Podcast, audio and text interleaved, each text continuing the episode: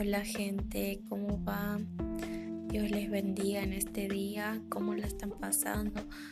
No sé si es buen día, buenas tardes o buenas noches, no sé de dónde eh, me escuchas, pero Dios te bendiga, bendiga tu hogar, tu familia. en este día quiero animarles a ofrendar al Señor lo que sos tu ser, tu vida, entregarte a Cristo. Eh, dice un Salmos, en eh, Salmos 32, 1.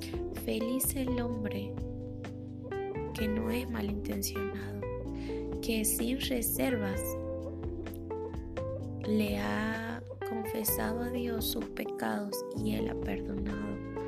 Sin miedo creo que nos tenemos que siempre tener en cuenta lo importante que es ponernos en, cuentas con Dios, porque si bien es cierto su venida se acerca y uno tiene que estar con sus vestiduras blancas, sin manchas, sin arrugas.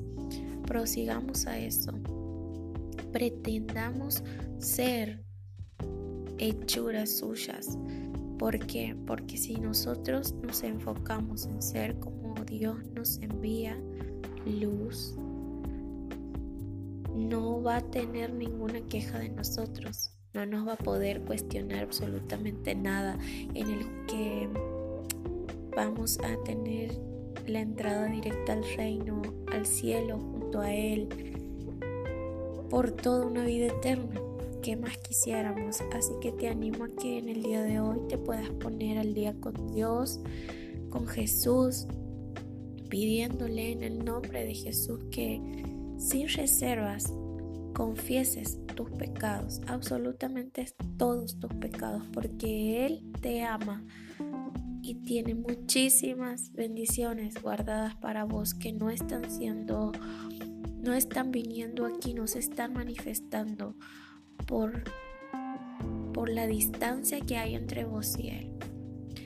Así que espero que sea de bendición es un consejo de David hacia nosotros eh, que a él le ha pasado en este salmo, hermoso salmo.